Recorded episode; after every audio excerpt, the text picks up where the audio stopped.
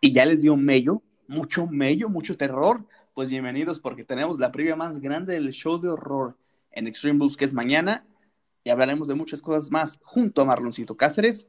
Les saluda Carlos Córdoba. Bienvenidos a Desde la Arena. Marloncito, ¿cómo estás? Muy bien, Carlitos, acá esperando la pesadilla en la calle del infierno que aparezca mañana el señor Freddy Krueger y saque todos esos demonios en Stream Rules o The Horror Show o el show que más nombres ha tenido en la historia de WWE. Amén. Sí, es como que, ya no sé, creo que mañana al principio va, va a tener un nuevo nombre. Y ojalá hay nuevos colores. Ya también nosotros, esta es la última semana que manejamos en nuestros episodios, el color en el logo de Extreme Rules, que se me hizo muy raro, ¿eh? Para todos se nos hizo, se nos hizo fácil pensar que eran los colores de Jeff Hardy, y Jeff no va a estar en el show de horror. Sí, era como, uno dice, ok, tienes a un luchador como Jeff Hardy, que se supone que es el extremo por excelencia, ¿no? Y no está programado en el evento, apareció en SmackDown, pero no se anunció nada. Tal vez va a tener una lucha de relleno, probablemente. Me espero yo eso, ojalá, para que tenga sentido el uso de sus colores, ¿no? Pues sí, a ver, a ver qué pasa. Y nos vamos rápidamente, ahora sí, solo con la previa, para no, para no tardar, como tenemos muchos, muchos temas. Comenzamos con el campeonato de parejas de SmackDown una lucha entre el nuevo día, los eternos campeones, contra Shinsuke Nakamura y Cesaro. Se vino manejando la rivalidad desde hace dos semanas aproximadamente y el día de ayer nos dieron la estipulación, Marlon. Sí, una Tables Match por los campeonatos en parejas. Pues es una lucha que, que lo único que yo espero es que los títulos cambien.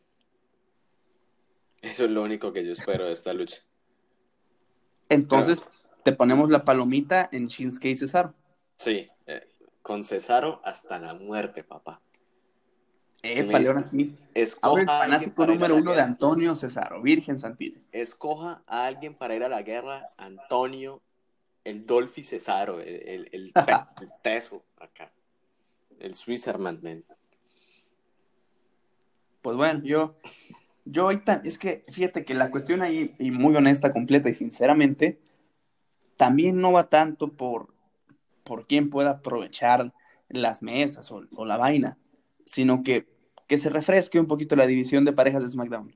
Bastante, porque... Porque entre, ya lo hemos dicho eternamente aquí, que entre estos muchachos y los de la penitenciaría, pues no hay como que mucha diversidad y por ahí se detuvo un poco el push que se le estaba dando al grupo entero de Sami, Cesaro y Nakamura. Entonces yo creo que sería buen tiempo para que a los soldados que se quedaron, Shinsuke y Cesaro, les den algo. Sí, es, es raro porque en la edición de parejas de SmackDown se podría decir que después de WrestleMania teníamos a Lucha House Party, a Otis y Tucker, también estaba The Forgotten Sons, que al finalmente creo que ya fueron olvidados, porque ya nadie se acuerda de ellos. Y teníamos a Cesaro, a Nakamura, al Miz y Morrison. Y uno decía, ok, al menos tiene una división grande, pero con el paso de la pandemia, por así decirlo, como que el COVID se llevó también esos luchadores, ¿no? Sí, se los llevó. Y hablando de eso, creo que no hemos tocado el tema, bueno, no es para que lo toquemos tanto tampoco, pero ¿a dónde está el señor dinero en el banco? No lo extraño, pero qué raro que no aparezca Otis. Sí, y muchas cosas se han comentado en los, en los últimos días, eh, tanto por ella Styles, que ha participado en, en podcasts, en entrevistas, que han dado como un poco de, de información de la situación que pasa dentro de WWE y es el, el manejo que se está dando durante la pandemia. Es muy raro porque por momento le hacen un push a un luchador que creemos que va a ganar el título, que va a estar en la escena titular y de repente a la siguiente semana desaparece. No lo volvemos a ver. Rivalidades de tres, cuatro meses que quedan en el aire, en el limbo con una victoria, una derrota o incluso una descalificación en SmackDown o en Raw, ¿no? Nada como que todo es tan incierto durante estos momentos que incluso para, para WWE se le hace difícil mantener una rivalidad presente, ¿no? Drew McIntyre literal no ha tenido una rivalidad así como quien dice estable, ¿no? Simplemente es con el primero que se le para al frente y le diga, quiero ese título. Y un McIntyre le dice, bienvenido a Claymore Country, County, como se llame. Pero es que yo te he dicho, tú no me haces caso, párate afuera del Performance Center y tú ve a pedirle la chance, nada más que no quieres, te queda cerca. Es que no sé, es que uno ve a Drew McIntyre y como que de repente se le quitan las ganas de todo, ¿no?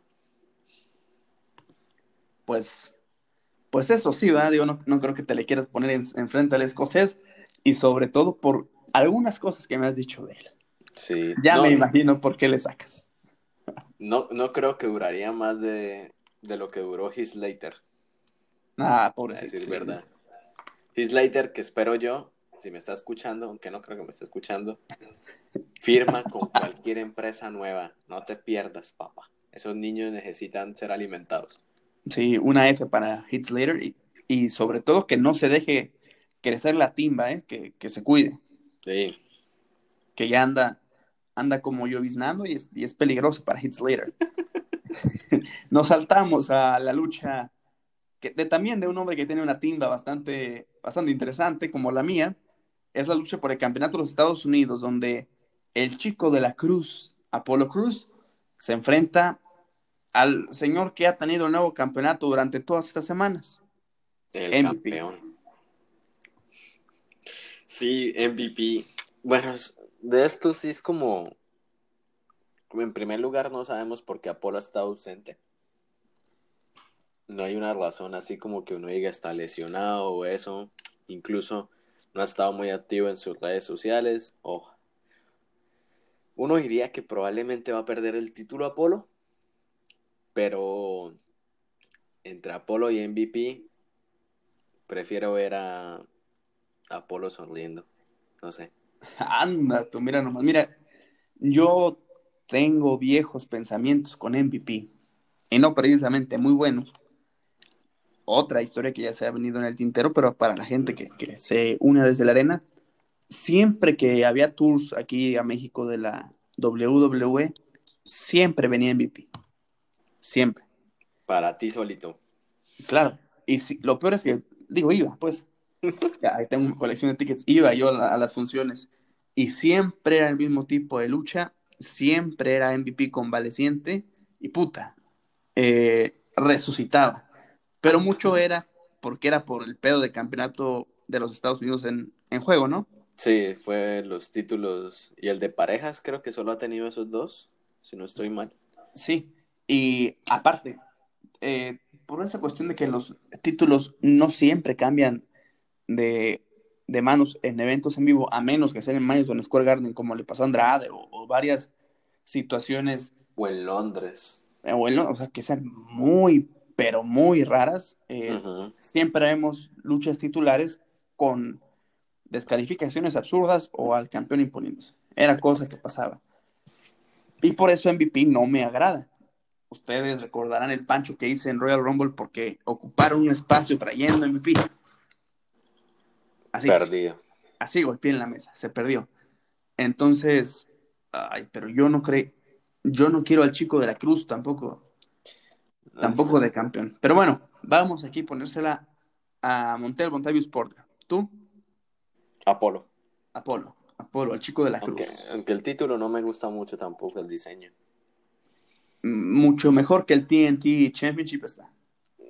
ah, bueno, eso sí. Eso sí. Ay, no, mira. Es que en este, por lo menos, el diseñador no se quedó a medias. Sí.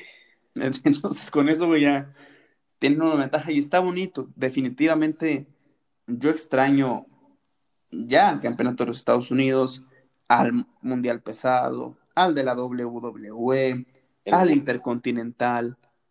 El, mundial, el mundial pesado a mí me encantaba. Era como título grande, imponente. Al Undertaker con ese título, Batista. Incluso el Gran Cali se le, se le veía chiquito ese título, ¿no? Un digno portador de él, la esencia de la excelencia, el orgullo de México y de la gente, Alberto del Río. Dot Ziggler. No, shh, shh, shh. no, no nos traiga a, re- a recuerdos neoyorquinos de mala, de mala fe. Después vamos a dos luchas que están más ligadas de lo que pensamos.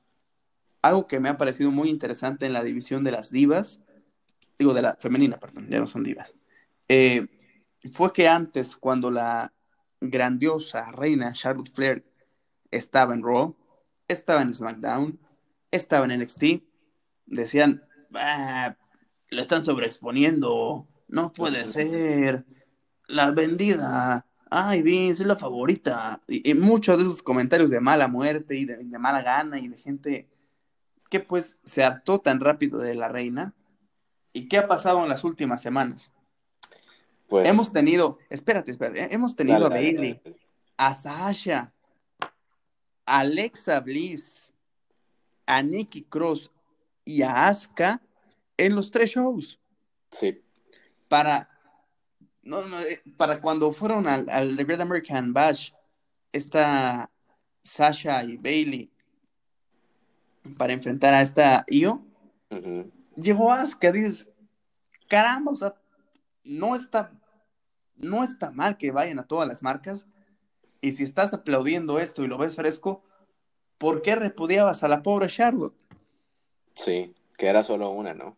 Sí, y, y era una, güey. Aquí estás viendo las mismas luchas, los mismos feudos, por lo menos lunes y viernes.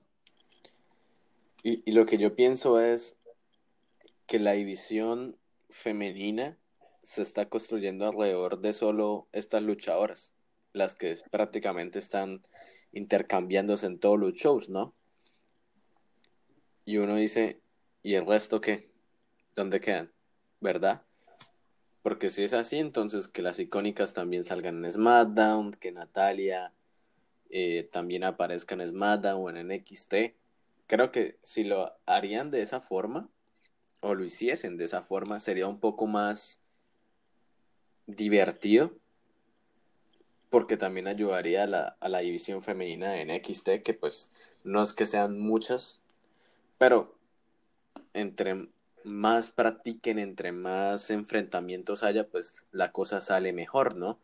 Y así nosotros no nos cansamos tanto de ver las mismas todo el tiempo, porque ya es bastante molesto ver el peluquín de, de Sasha cada, ca- cada programa, prácticamente.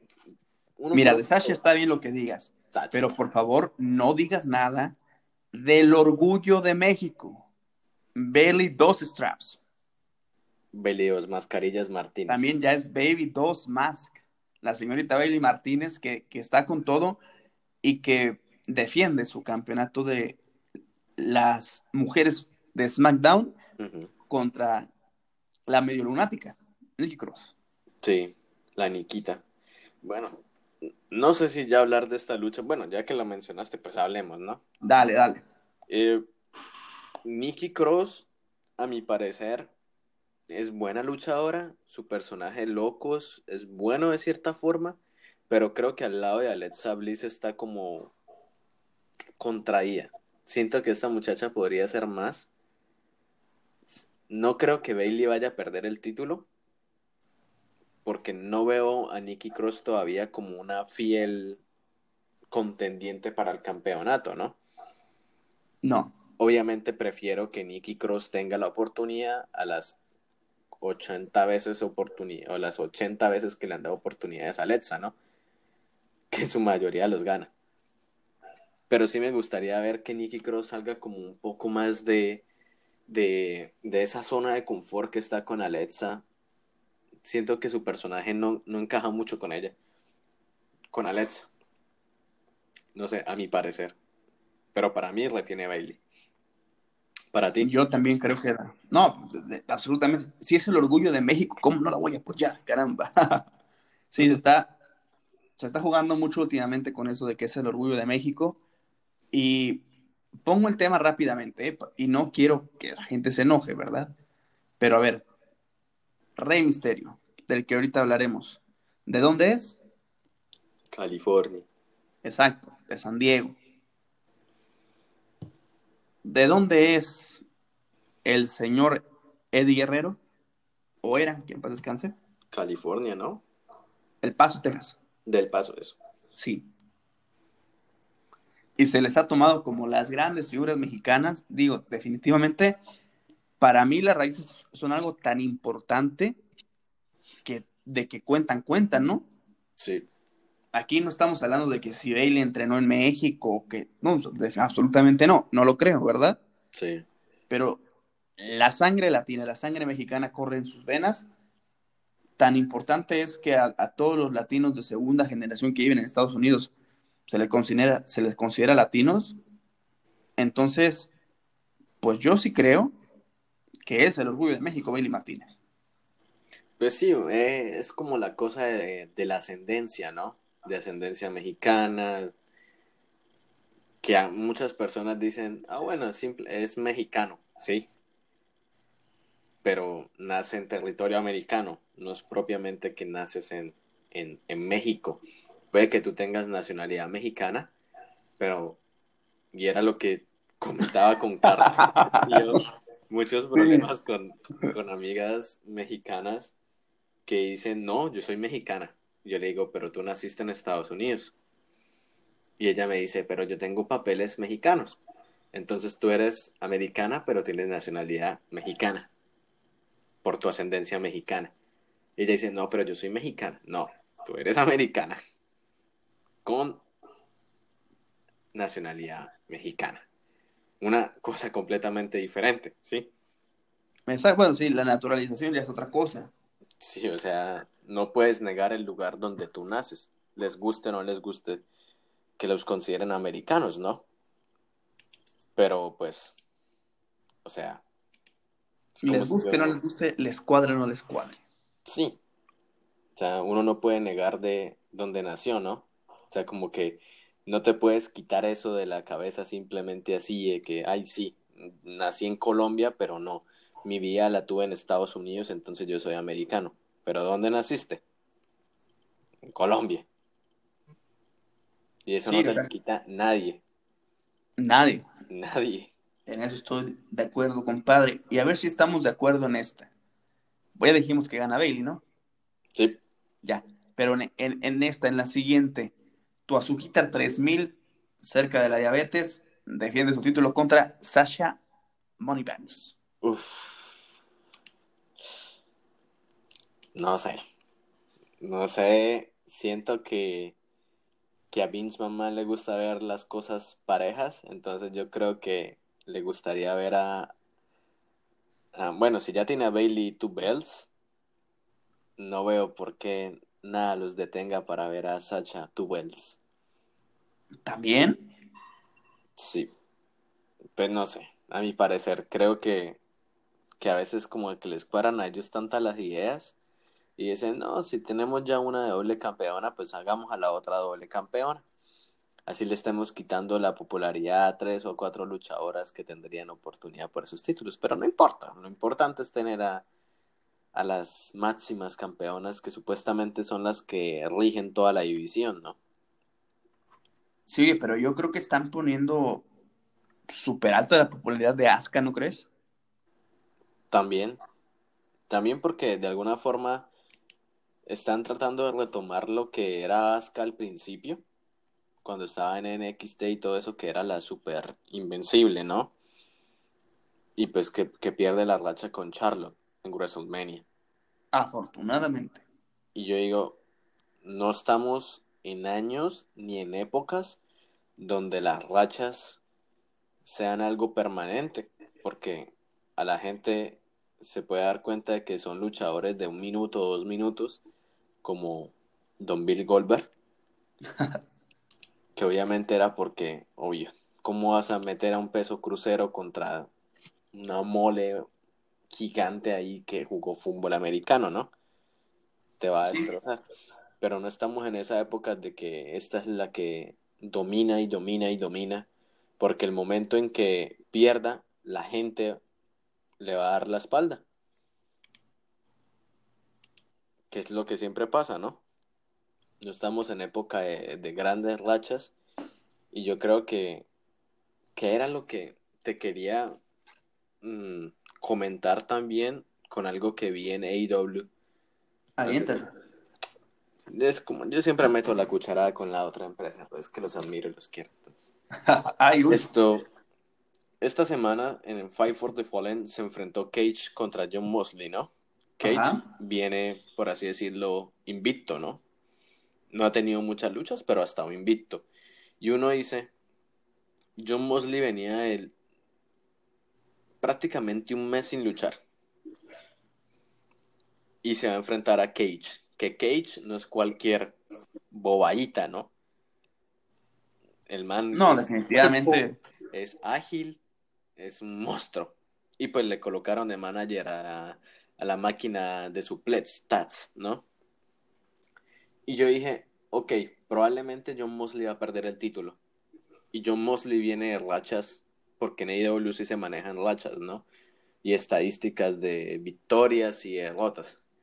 Entonces John Mosley venía, si no estoy mal, con nueve victorias y Cage venía con tres. Y yo dije, va a ganar Cage el título.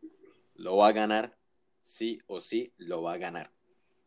Y fíjate que el final de la lucha, Taz tira la toalla y pues no sé, en este mundo de AEW es una rendición, ¿no? Ajá. Y yo dije, acaba de perder Cage. Cage. En su primer lucha por título. Pero, pero, a la gente y el mismo luchador no lo tomó a mal. Y eso es lo que yo digo, ok, nunca no significa que perder sea malo, ¿sí? A veces, como dijo un técnico colombiano, perder es ganar un poco y nos eliminaron del Mundial de, Francia. Entonces, esto, yo dije, ¿qué, ¿por qué es tan difícil hacer de que Asuka pierda, no? O que estas luchadoras pierdan, o sea, no, no sigan haciendo lo mismo de, los invictos. No está bien, no está bien visto, porque se supone que, un luchador es el que, el que pierde, el que se levanta, ¿no? Todo el tiempo. Esa es como la vida, pues. Exacto, nada, en este mundo es perfecto. Luego la gente va a decir, ah, no, pero ya me cansé porque gana todo el tiempo. Entonces, como, si me, hago entender, la proyección está mal de esas victorias y esas derrotas. Entonces yo creo que, que sería bueno que Asuka perdiera. Yo también pienso lo mismo.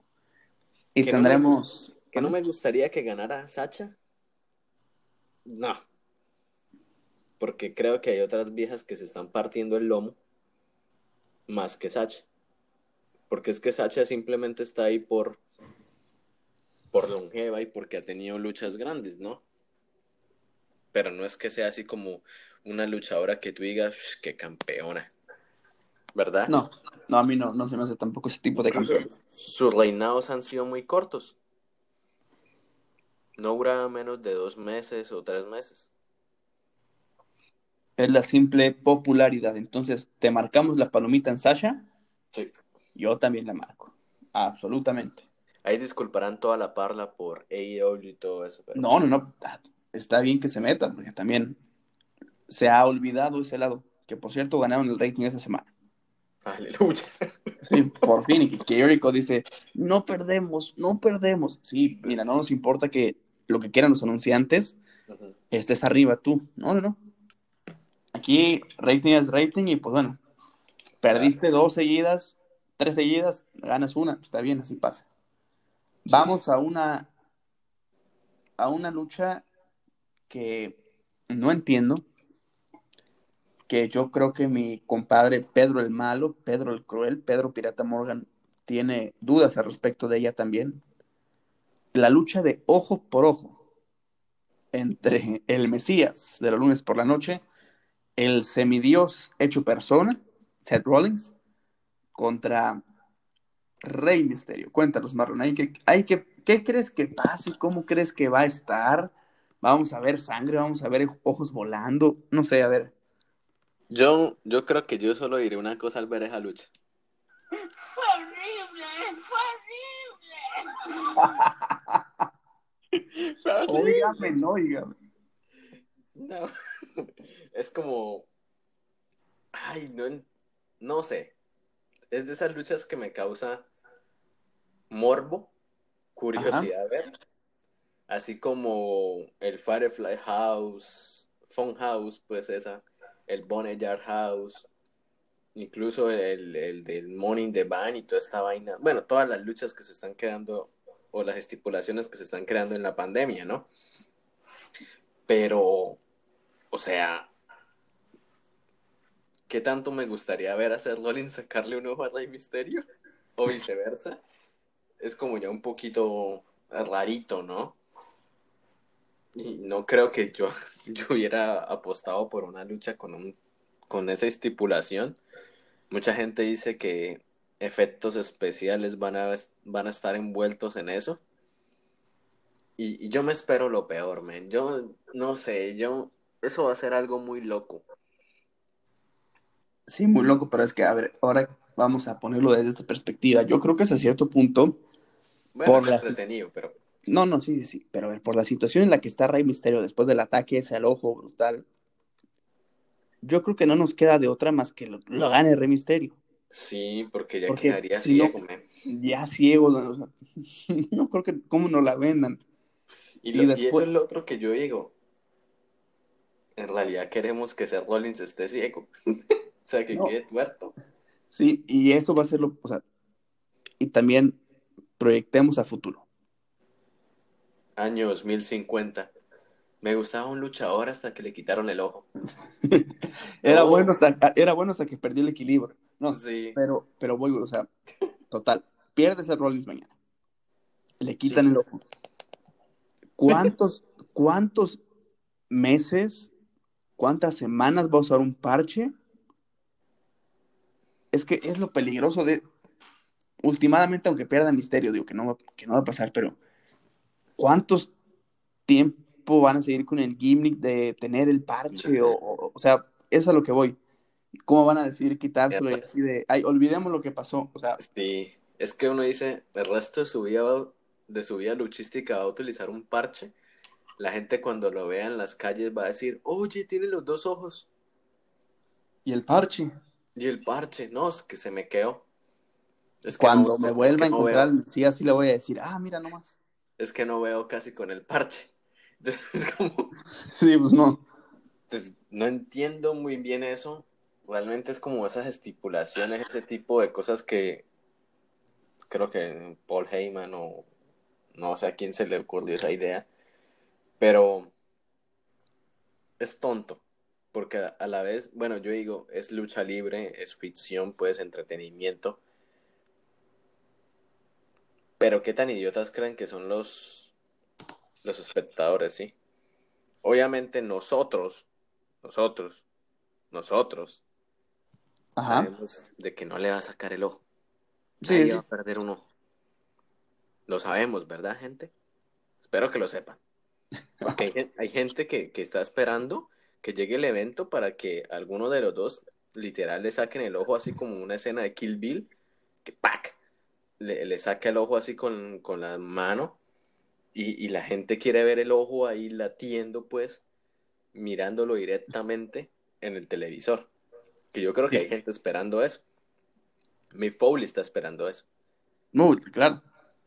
Pero, pues, es una estipulación que a mí no me gusta, que siento que muchos luchadores cayeron en esta historia y fueron mal manejados y que se pudieron, se pudieron haber hecho un poco, un, poco más interesante, a mi parecer, la lucha. Eso de ojo por ojo me parece como, no sé, una excusa barata. Hubiera colocado, no sé, una lucha de reglas extremas para que se den los, los dos, no sé. Alguna cosa así, si me hago entender, algo con un poco más de sentido. Porque lo que yo creo es que tanto Kevin Owens o alguno de estos envueltos en esta rivalidad se va a meter. Yo lo que siento es que termine en no contest, güey. Mira, también veo, veo, veo que es la amplia oportunidad de que, fíjate, no sé por qué la veo así. Sea por traición o sea por, güey, no le saques el ojo a mi papá, siento que es el momento para que Dominic se una al Mesías. Sí, Entonces, podría ser. y sobre todo porque ahorita, por las situaciones, no, no estaba Austin Theory. No, Entonces, yo creo que ya en las últimas, güey, güey, te hago caso, no le saques el ojo a mi papá y se acabe no Pero- contest. sí, Pero, pero es, es lo, a lo que nos lleva entonces esto, güey. ¿No era más fácil otra edición de lucha de escaleras por la custodia de Dominic? sí, eso es como... Yo hubiera ido por eso. O que Domini al menos se hubiera tenido que unir a- al grupo de Seth Rollins o ser el, el, el, la- el lacayo de Seth Rollins, ¿no? De alguna cosa así. Pues ya no, ya no hablamos de custodia porque yo creo que ya el Domini ya como creo que es mayor de edad, pero pues... Pero entonces la, la, la cosa es esa. Pudieron haber colocado algo un poco más, más consentido. Y lo otro, lo otro que yo creo, la otra posibilidad, es que al que le saquen el ojo sea Dominic. Y por eso tenga que llevar una máscara. Ah, ah, caray. Pues no sé, una posibilidad. Se las dejo ahí en el tintero para que le den vuelticas y luego se la tomen. Mira nomás, Dominic Misterio con máscara. Bueno, aparentemente ese no era el futuro que, que habían proyectado para él, porque ni siquiera sigue el bloodline de ser Rey Misterio segundo, tercero, cuarto. No. Así que veamos a ver qué pasa con Dominic Misterioso. Oiga, eso es, eso es gracioso, ¿no? Que no quisiera continuar esa, El legado. el legado, sino se fuera como, ¿cómo es que se llama? Prince Misterio, Príncipe Misterio. Si no estoy mal, él había dado el nombre hace unos meses. Pues es que fíjate, Príncipe Misterio Junior. yo creo que, es que yo, yo creo que si hubiera estado en ellos, sí lo hubieran hecho.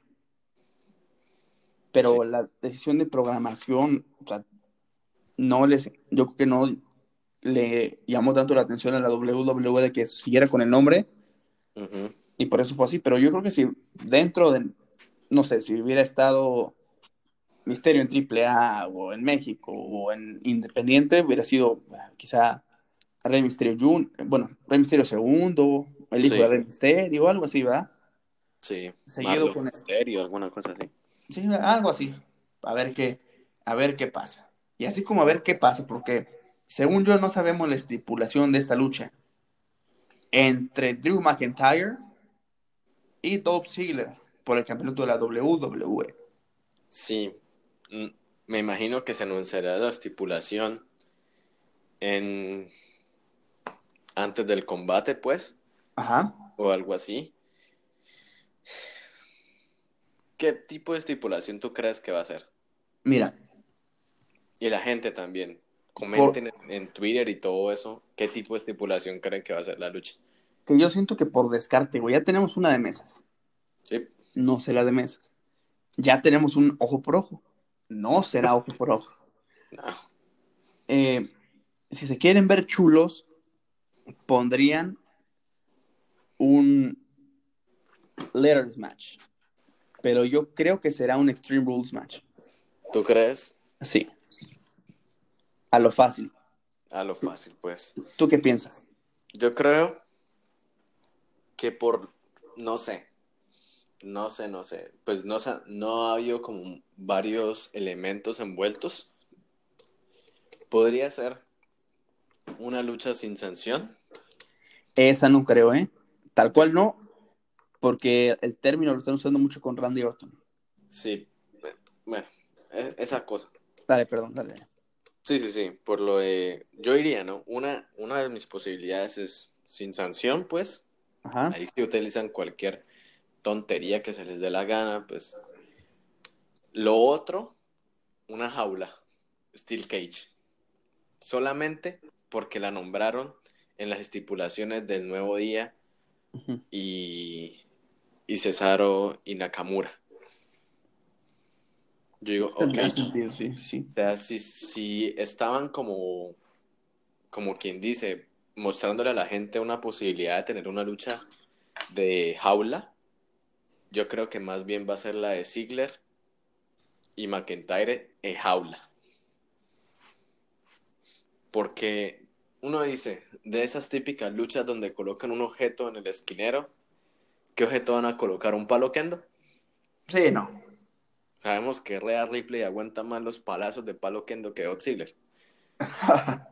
Entonces esto, yo diría, bueno, la jaula tal vez se va a ir en, el, en, en esa lucha que obviamente va a ganar el escocés, el, el monstruo, el lagonés este, Drew McIntyre. Es que es eso, güey, a ver. Pero yo creo que coincidimos plenamente los dos. Sabemos que va a ganar Ziggler, digo, perdón, McIntyre. Sí, Sabemos que va a ganar McIntyre, pero puto, o sea, sería algo magnífico que ganara Ziggler, ¿no? Oh, obvio. No, claro, sí. Eso sí, que, que quede claro, gente. Ziggler como campeón nunca es malo. O sea, y es, es uno de esos luchadores que se, primero se aguantó un montón de, de heces humanas por parte de X cuando estaban en Spirit Squad. Uh, ha cambiado en miles de peinados, de, de, colores de tinte. de colores, de todo. Le han metido cualquier tipo de rivalidad tonta y el man lo hace bien. Porque esa rivalidad con Otis, eso sí como que uno dice, men, vete de la empresa. No te valoran. Te están desperdiciando si te colocan contra un gordito camionero, pues. Entonces yo digo, sí, en un mundo perfecto, Dolph Ziggler ganaría el título. Que no creo que vaya a pasar.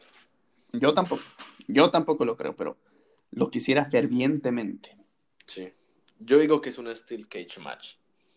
Bueno, yo me voy por el Extreme Rules. O sea, me gustaría un TLC, digo, digo, un, un letter, pero creo que va a ser un Extreme Rules. Y Horror. la... ¿Mande? Un horror match. No, no. El horror match lo van a tener nuestros compadres pantanosos. El hermano, primo, vecino, familiar de la hermana Abigail. Bray Wyatt, que no es el, el Bray Wyatt ni de Jim ni del Firefly House, es el Bray Wyatt atosigante del We are here. El único Wyatt que vale la pena. Sí, eh, de verdad es, ese, ese personaje me agradaba, o sea, no es, no es que te pueda decir, "Uh, es mi favorito, ¿verdad? Pero, pero en ese, Ah, tuvo rivalidades buenas. Tuvo. Pues también era por, por quien lo enfrentaban, ¿no? Daniel Bryan, John Cena. Eran buenas rivalidades, pues incluso el Undertaker. Pero esa canción, esa, esa belleza, sí, porque es bastante piterito mi, eso, mi soplido y mi imitación, y van a saber cuál es. En, en WrestleMania 30, si no estoy mal, Ah, estuvo magnífico, no, esa entrada fue fue la banda, ¿no? Sí, Tocó la banda, men, era hermoso. Era hermoso.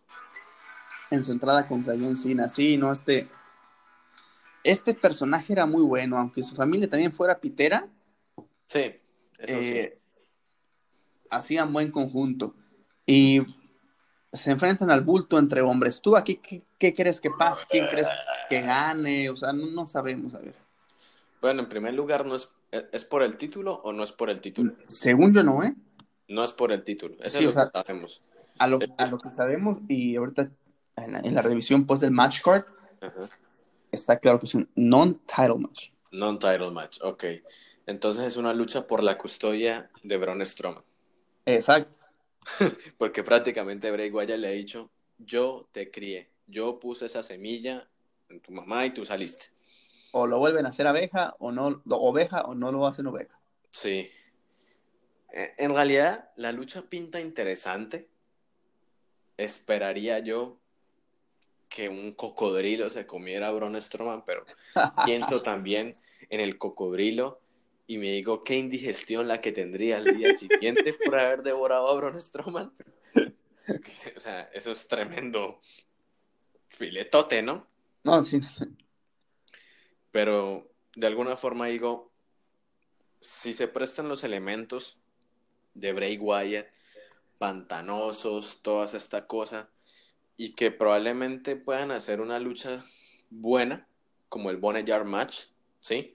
Que incluye como elementos así el- de los personajes, pues, ¿no? De los luchadores. Desearía yo que ganara Bray Wyatt y le doy la victoria a Bray Wyatt porque ya perdió, ¿no? Ya Sí. perdió contra Strowman.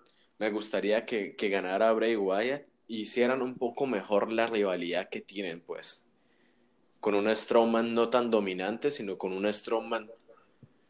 Así como llevaron a Daniel Bryan al límite, hasta que lo destruyó, hasta que se le unió, ¿no? Ajá. Así me gustaría ver algo. Lo mismo con, con Randy Orton, ¿no? Cuando estaba Randy Orton con la familia Wyatt, que fue Randy Orton al final el que, pues, como quien dice, eh, la víbora siempre traiciona, ¿no?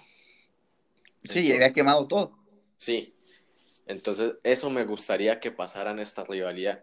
Que pierda Strowman, que se vuelva loco, pues, o que lo empiece a manipular Bray Wyatt y que luego, pues, no sé, lo traicione o Strowman traicione a Wyatt. Bueno, que se saque cualquier cosa de ahí, ¿no? Ahora, lo otro. ¿Te imaginas que en plena lucha uno de los cocodrilos sea Otis? Ah, no. Ella todo muerto, chica y canje. Ujú. Fíjate Es que Espero no pase eso. le, le acabas de dar el giro perfecto a la historia. No, no. Y eso que como dijera, como dijera aquel, y eso que no te pagan por escribir y decir Que las no me pagan por, por todo esto y la gente dirá, Marlon, ¿usted qué está haciendo? Está perdiendo su tiempo. No me pueden pagar lo suficiente. Estas ideas se quedan acá. Ay, brutal. Imagina, no, güey, imagina, no, pero es que, po- aquí- imagínate que pasa, Iván. No, en serio, imagínatelo. No, sería re estúpido, ¿no? Que al final de la lucha, no sé, quedara Strowman vuelto nada y apareciera Otis en un tractorcito. Y se Ay, ay, es que todo es tan probable que, que nos han guardado tanto a Lotis, pero yo creo que esto pinta más a que la gane Bray y a que absolutamente se juegue en SummerSlam el campeonato ahora sí. Porque técnicamente seguiría SummerSlam con todos los problemas, sería puerta cerrada, sí. porque no se tiene fijo para dónde o para cuándo se pueda recibir gente. Si no estoy mal, ya los eventos que estaban anunciando en Boston, Ajá. que era el SummerSlam y todo eso, ya los, los cancelaron. Sí, entonces esperemos a ver qué, a ver qué pasa con estos muchachos. Así como pasó, dando el brinco completamente, esta semana eh, ha habido muchas noticias desde el domingo que se sacó el calendario de la Liga MX del torneo Guardianes 2020. ¿Por qué Guardianes? Se supone que tocaba el Apertura 2020, así como se tenía acostumbrado. El clausura es el que es de enero a, mayo, el Apertura es el que es de julio a diciembre pero como homenaje a todas las enfermeras, doctores, doctoras eh, caídos que han estado haciendo labor tan buena en, durante esta pandemia y han literalmente dado la vida por, por los pacientes, se ha decidido el nombre de Guardianes 2020, que trae eh, muchas cosas, sobre todo que pues al no tener puerta cerrada, digo, perdón, al no tener gente y jugar a puerta cerrada, eh, hay nuevos horarios, para varios equipos. Hay nuevos días. Normalmente la jornada mexicana se jugaba de viernes a domingo y ahora se jugarán de jueves a lunes. Un experimento bastante interesante que mientras, que yo pienso, ¿eh? mientras empiece la NFL les va a funcionar. Claro. Pero ya cuando empiece el Thursday Night Football y el Monday Night Football van a tener un choque de un choque de rating. Tenemos la primera jornada la vamos a desmenuzar, o sea, la vamos a comentar solamente eh, cómo está rápido.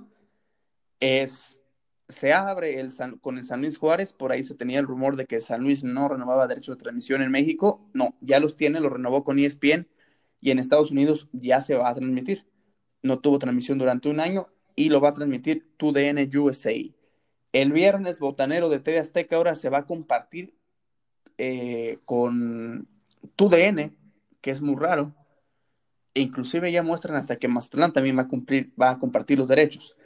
Se va a abrir en teoría el viernes Botanero con el Necaxa Tigres, que va por Azteca y TUDN, y ese mismo día el Mazatlán Puebla también va por Azteca y TUDN. Pero aquí hay algo muy importante, Marlon. El día de ayer se canceló el partido de preparación que tenía el Necaxa hoy en sus instalaciones porque hay, según rumores, 11 casos positivos de COVID en el equipo. Híjole. Entonces, si eso es la realidad, aunque no todos sean eh, jugadores, yo creo que lo pertinente, estando a una semana del arranque del torneo, sería pues aplazar ese partido. El 24 se, se juega, ¿no? Sí, ese se jugará el 24. En Aguascalientes. Entonces yo creo que, que, lo mejor sería que lo, que lo aplazaran. La verdad no sabemos qué vaya a pasar. La liga no se ha pronunciado oficialmente. Y a ver, a ver qué pasa. También Tigres tiene un caso de, de COVID. Y es un jugador que presumiblemente no es titular pero aún así hay que cuidar al plantel. El sábado se viene con el Chivas León, un partido que llama mucho la atención acá en el Bajío Mexicano y que llama la atención porque Chivas eh, ha tenido tantos cambios en transmisiones durante todos estos años. De ser exclusivo de Televisa, se llegó a un momento en que no había ni transmisiones porque estaban intentando impulsar la plataforma de Chivas TV Después volvió a Televisa TV Azteca y después se montó a la fórmula Multimedios Televisión con su incursión a la televisión nacional. Pero ahora se estaba diciendo que pedían 10 millones de dólares al año para quien lo quisiera transmitir. No quiso Televisa, no quiso TV Azteca, Multimedios ni queriendo iba a juntar la, la fórmula entonces, eh, ¿qué pasa? Se brinca al sistema televisivo Easy, es una plataforma de cable perteneciente a Televisa, es como si fuera el megacable, es como si fuera cablevisión. Entonces, solamente en el canal aficionados de Easy se va a tener la transmisión de Chivas. Ojo, es una estrategia para posicionar el sistema de Easy en Guadalajara porque el dominante es Megacable. Entonces veremos si les funciona la, la estrategia. Solamente dos partidos de Chivas como local irá en Televisa y en TV Azteca. A ver, a ver qué sale de ese experimento. Y en Estados Unidos ya cerraron por fin, después de un año, el contrato con Telemundo Deportes. A ver qué, a ver en qué resulta. Después tenemos para cerrar ese sábado dos partidos, el Cruz Azul contra Santos en TUDN y en Fox Sports el Cholos contra Atlas. El domingo, estrenando el torneo para Pumas, se enfrenta a Querétaro por TUDN y, un horario que no es muy recurrente para los Rayados de Monterrey, domingo a las 7 por Fox Sports contra Toluca. La jornada 1 cierra en Monday Night Football, como dijera John Sutcliffe. Sí. Pachuca contra América. Riquita. ¿Qué, ¿Cuáles son los partidos más buenos de la jornada para ti, Marlon?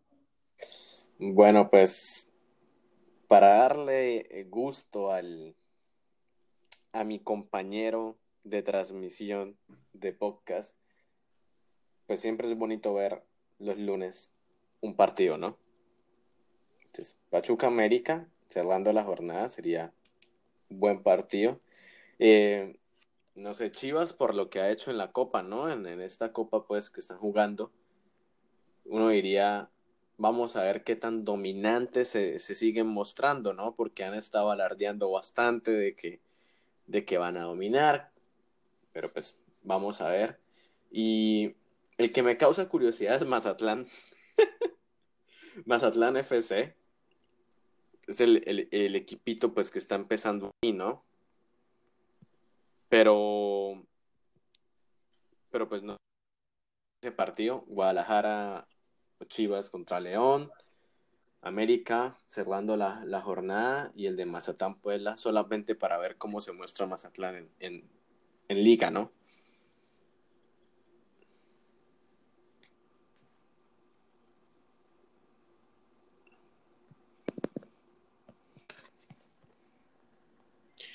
Y pues así como predicciones, no sé, y también teniendo en cuenta lo, lo que se está mirando en, en, en, la, en la Copa, siempre se me da el nombre, la Copa GNP, de que pues esta semana sabemos de que Chivas le ganó a América, ¿no? 4 a 3, partido que a mi parecer yo pensé que América iba a ganar, pero Guadalajara remontó y pues ya el resto es historia. Siento que la afición se está votando mucho en contra de, del técnico de América, pues yo creo que los resultados y, y, es algo entendible, o sea, durante, durante la situación que estamos pasando muchas cosas cambian. Los jugadores pierden ritmo, también esto se pierde como la, la constancia pues de, de jugar en, en, en, ligas, en partidos, lo que les, le pasó al Barcelona, que todo el mundo pensaba que el la liga al final y uno diría, ok, Barcelona le llevaba puntos a Real Madrid y al final pues Real Madrid es, como quien dice, la pandemia lo favoreció porque pues Real Madrid anotó todo lo que tenía que anotar, no perdió y fue prácticamente perfecto lo que hizo, ¿no? A diferencia de Barcelona que pues pierde par partido en casa, empata a otros y pues Real Madrid aprovecha las migajas que dio el Barcelona, ¿no? Entonces yo creo que acá pues lo que importa es que haya fútbol, a mi parecer, que que se mantengan los equipos o que retomen el nivel que tenían antes.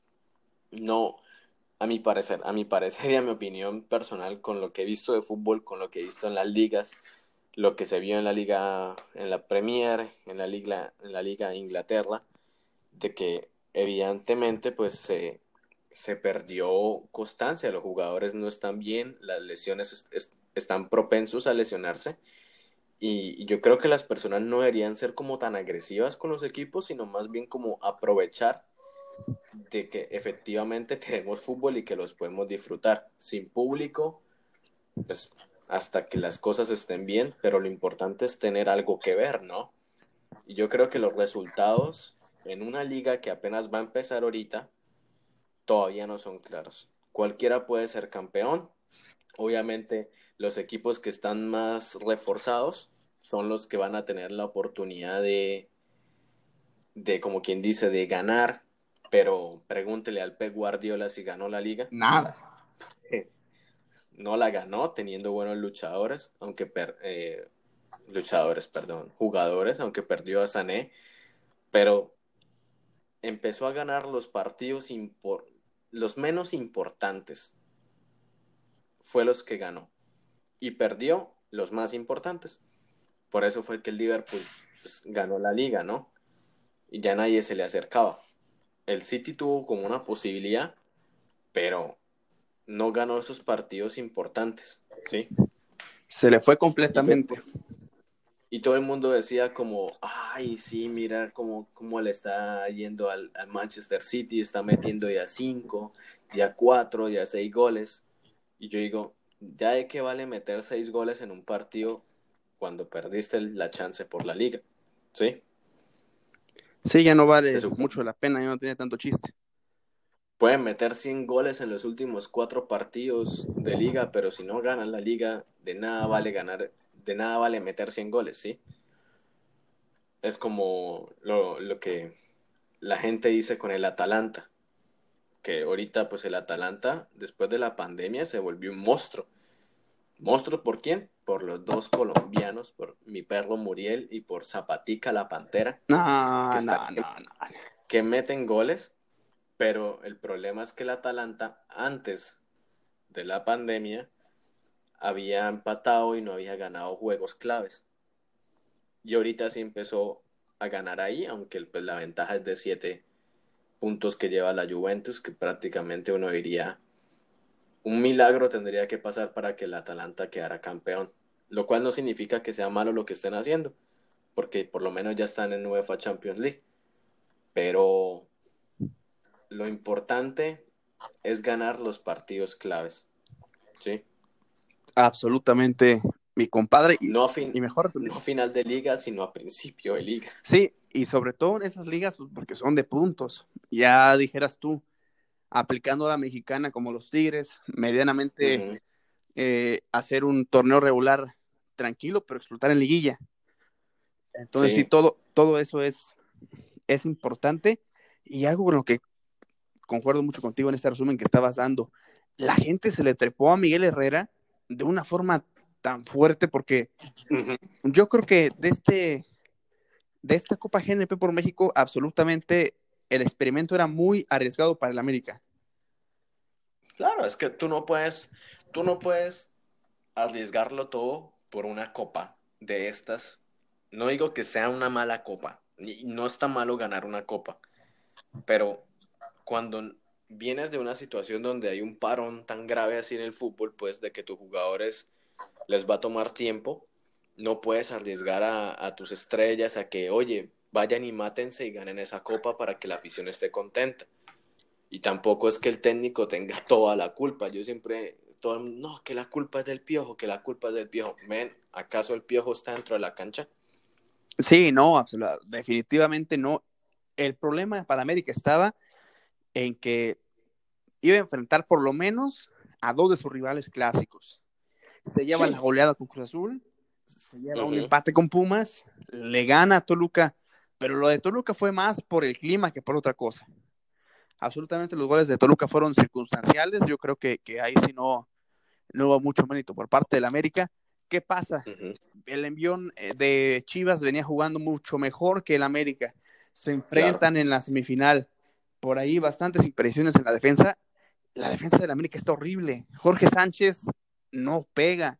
Bruno Valdés ha tenido cada vez más, más, más errores desde el, el torneo pasado que no, que no terminó concluyendo. Emanuel Aguilera sigue perdido. Eh, arriba, pues medianamente Córdoba, mi, mi primo es el que está orquestando todo, todo el ataque americanista. Henry Ujú. Martin medio aparece ya. Se ocupa de que Giovanni haga más cosas. Roger Martínez, por más de que lo perdonaron también antes de la, de la pandemia, porque tenía línea de que no jugara por dirección del, del dueño del América, Ay, Roger, Eh, querido. nada, nada. Dices, bueno, güey, ya te dijeron que tienes que echarle huevos o no juegas. Y Sí. lo sigues sin echar. El partido se, se dio muy, muy, pres- muy presionado. La verdad estuvo bastante, bastante bueno. Y pues sí, el América tiene que reestructurar rápidamente y ver cómo, cómo encarar el torneo. Del otro lado, Tigres, muy mal perdedor contra Cruz Azul. Tigres, por jugar a lo suyo, como decías tú, no querían arriesgar de más, siempre Sí. todo el tu camión para atrás. Y la terminó pagando contra un Cruz Azul que pues no dio tan buen fútbol. Habían tenido un par de ocasiones claras antes de que llegara el gol. Y los penales, hasta en los penales también se le fue el partido a los Tigres. Sí, bastante malo. Maluquito en penales, ¿no? Sí, sí, bastante malos. Y mañana tendremos la final de la Copa de la Copa GNP por México, es la Copa amistosa esta, entre. Chivas y Cruz Azul. ¿Quién la gana, Marrón? Yo creo que Chivas. Chivas, épale. Y así se le, como decimos en Colombia, se les crezca el ego. Estas copas es para divertir a las personas, para entretener, para que los equipos retomen el nivel que tenían antes, ¿sí? Porque es que no es fácil. Sí, si a la Juventus la gente los estaba criticando por los tres primeros partidos de liga. Y uno veía el partido y uno dice, ay, qué partido tan aburrido, imposible que yo esté viendo a la Juventus. Imposible que en la, en la cancha esté Cristiano, esté Ibala, estén las estrellas, ¿no? Y, y son partidos que uno dice, no, qué partido tan aburrido. Se va a arreglar con un penalti, pues. Entonces yo creo que lo que hay que hacer es disfrutar esto, así lo gane Chivas, así la gente, ay, diga, somos los más dominantes. Lo que hay que dominar es la pandemia, Es la situación. absolutamente. También ayer en la Copa de los Apestados, en la Copa de los que no nos invitaron, se hicieron un cuadrangular entre San Luis, entre Juárez, entre Pachuca y León, que se lo terminó llevando Pachuca en penales. Entonces, estuvo bien, le fueron a amargar la fiesta al León en casa y pues hay que esperar el arranque de la liga, esperemos que sea muy divertido. Y ya para finalizar tenemos el tema de España. Ya Real Madrid ya fue campeón, todo está muy bien, pero la situación hermosa y que nos involucra a los latinos, sobre todo a los mexicanos, está en el descenso Sí. porque nuestro técnico Javier El Vasco Aguirre, el mejor técnico mexicano de la historia, y eso lo tiene muy bien ganado, está cerca de salvarse de, de la del descenso, pero aquí la situación está muy, muy engañosa. Son tres los descensos que hay en España. Sí. Uno ya lo tiene el español, uno lo consiguió el Mallorca ya en esta Sí, ya. Esos, esos tomaron notas para descender. Sí, no. El Mallorca tenía mucha chance, no la, no la supo aqu- aquilatar. Bien. En dos partidos le dieron la vuelta. Cucho, el Cucho Hernández estaba jugando bien. Un jugador colombiano jovencito. Ajá. Jugó en América de Colombia. Y estaba empezando a, a, como quien dice, a, a tomarle ritmo, que incluso el otro ha marcado en los últimos partidos. Pero el resto del equipo no ayuda. Al final pierden. Es muy difícil que los equipos con tan poca nómina, con una o dos estrellas, puedan lograr algo interesante en España. Y, y- y lo de. Javier Aguirre, o sea, sinceramente, el peor roster de la liga lo tiene Leganés. Y No, y es que. Es que eso es lo que yo siempre he dicho. La Liga de España son como cuatro o cinco equipos ya. Ahí está la liga. ¿Y cuáles son esos equipos? Los que más dinero tengan para comprar jugadores, ¿no? Para reforzarse. Real Madrid, eh, Barcelona, Atlético de Madrid, Villarreal, pues, que a veces el, el Villarreal gasta demasiado plata en jugadores y no le salen las cosas bien. Lo mismo que el Valencia, que yo creo que es de esos equipos que uno dice, son como, como el Tottenham. Sabemos que tienen que estar arriba, sí, pero que no la van a ganar. A- aún así tengan grandes jugadores. Pero Sí. entonces el problema son los equipos que, que ascienden y todo eso. O sea, la gente estaba como loca celebrando lo del Cádiz, ¿sí? El nuevo equipo que asciende. Pero yo digo, ponga Real Madrid a jugar contra el Cádiz.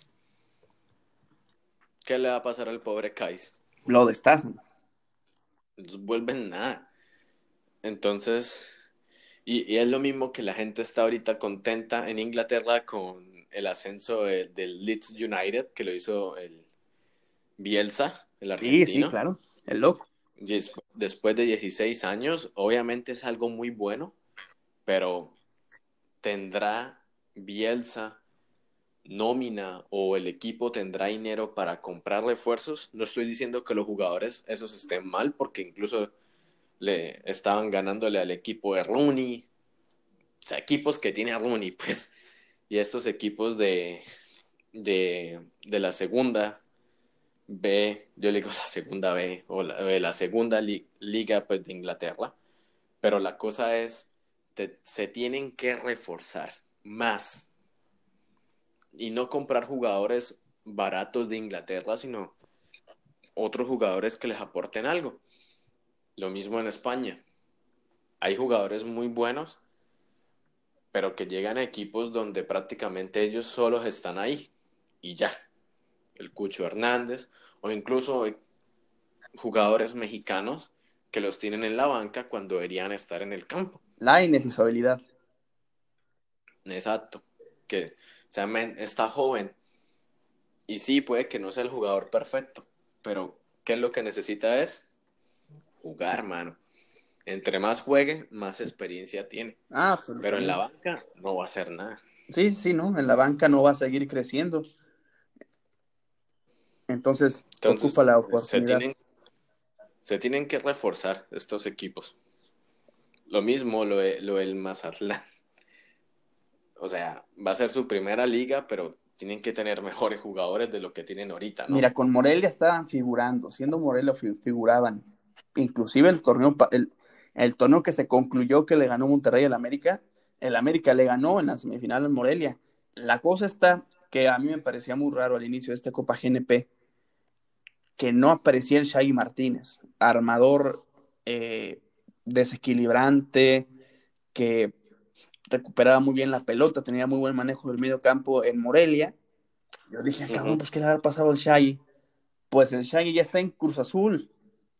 El Shaggy se fue al Cruz Azul. Entonces, para mí, la joya de la corona, y que se notó bastante en, en los, en los partidos de la Copa GNP, porque se vio un Mazatlán, un, un Mazatlán que ni siquiera se conocían.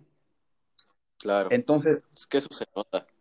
No, no, con ellos no era cuestión de la falta de ritmo físico, no, sino que no se conocían. Eh, dices, pues aquí está el cabrón que los armaba. Y hasta que vas tú haciendo eh, la memoria, dices, güey, o sea, ahora el, el trabuco que está armando Cruz Azul lo pone muy, muy por arriba de seguir con las expectativas de ser campeón. Pero rápido, hablemos del descenso de España. Quiero nada más que es tu pronóstico. Sí. Yo tengo el mío lamentable, pero como dijera, como dijeran en iCarly, arriba la esperanza, abuelita. El Celta de Vigo tiene 36 puntos. Tiene 35 el Leganés. El Celta, fíjate, en una entrevista para México había dicho el Vasco Aguirre que su esperanza, aparte de seguir ganando los partidos que tenía pendientes, era que en la jornada final, en la jornada 38, llegara el Real Madrid como campeón a su estadio y pues que medianamente ahí jugara el medio pedorro, ¿no? Y el deseo se le cumplió, o sea, consiguió todos los puntos que pudo haber conseguido. Afortunadamente para él, Mallorca perdió el partido que debía de haber perdido para que se quedara abajo.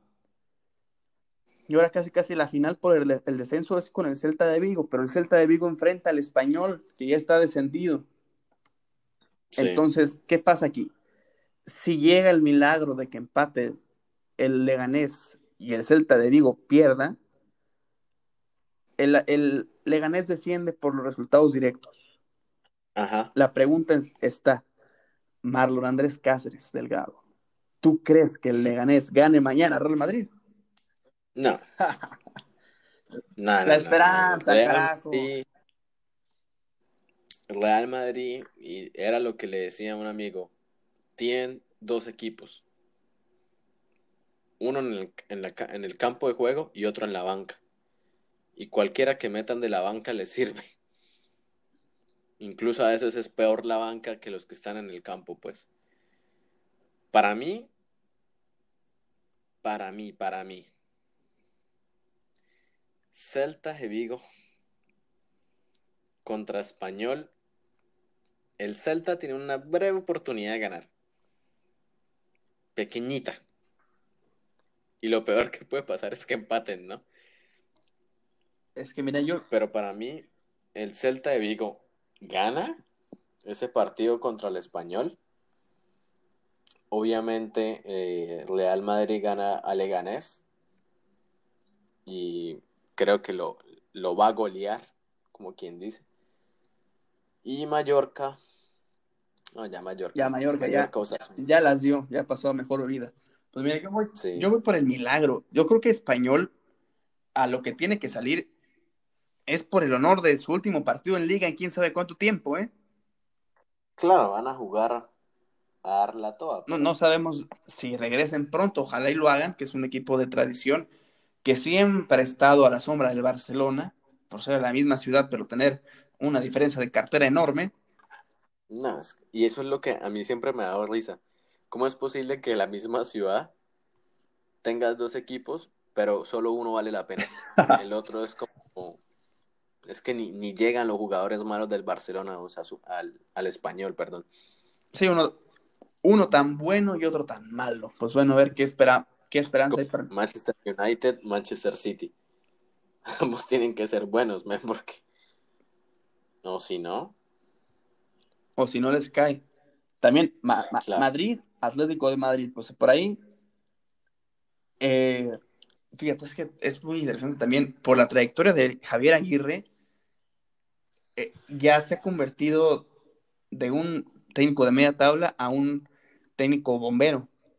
Pero si vamos un poco más a los anales de la historia, antes de que llegara el Cholo Simeone al Atlético de Madrid, el vasco Javier Aguirre fue el que fue sentando la- las bases de ese equipo, de esa garra, de quizá jugar también con el camión atrás, o sea, le deben todo a mi vasco. Sí. Entonces, ojalá, ojalá y lo salve. Sinceramente, yo también lo veo muy, muy, muy cabrón, pero ojalá y lo salve el señor Marlon Andrés. Sus redes sociales, Twitter, arroba maranesca. Y en Instagram, Marlon Andrés Sea. Y lo bueno es que este episodio iba a ser cortito, imagínense. Arroba desde la arena guion bajo, la madre de todas las cuentas en Instagram y en Twitter. Arroba Sí. Carcor96 en Instagram y arroba Córdoba DLA. Agradecemos su apoyo porque ha tenido muy buena aceptación la entrevista con Marcelo Rodríguez. Nos gustaría que tuviera más todavía. Si pueden seguirla Sí. compartiendo, háganlo por favor. Y por ahí hay unas que se están cocinando. No hay que soltarlas. Por ahí van. Mm. Pero para eso necesitamos que sigan apoyando a su podcast deportivo favorito. Con un mexicano, un colombiano. Que, bueno, nos pueden poner el tema que quieran y aquí le damos. Sí, es verdad. Marloncito, ¿algo quieres agregar? No, eh, compartan, déjenos sus comentarios, sus, pronósticos sobre eh, The Horror Show at the Stream Rules, también de, de sus expectativas para esta liga mexicana que empieza, qué esperan de sus equipos favoritos, cuáles son los candidatos a ganar la liga o cuál es el candidato a ganar la liga, pues. Y nada, gracias por su apoyo. Cuídense, sigan las reglas, el distanciamiento, utilicen máscaras, esto, cubrebocas en lugares abiertos o cerrados. Lo importante es ganar esta batalla entre todos juntos, ¿no? Definitivamente sí, de que la ganamos, la ganamos, ¿eh? Salimos de esta Sí. porque salimos de esta, muchachos. Ánimo. Pues, Así como el Celta va a salir. eh, no, el Celta no, cabrón, el Leganés. No mentira, el Leganés. El Leganés, échale las porras al Leganés, carajo, vamos Vasco. Y sobre todo, vamos América. Épale. Nos vemos. Híjole. Muchas gracias. Hasta luego.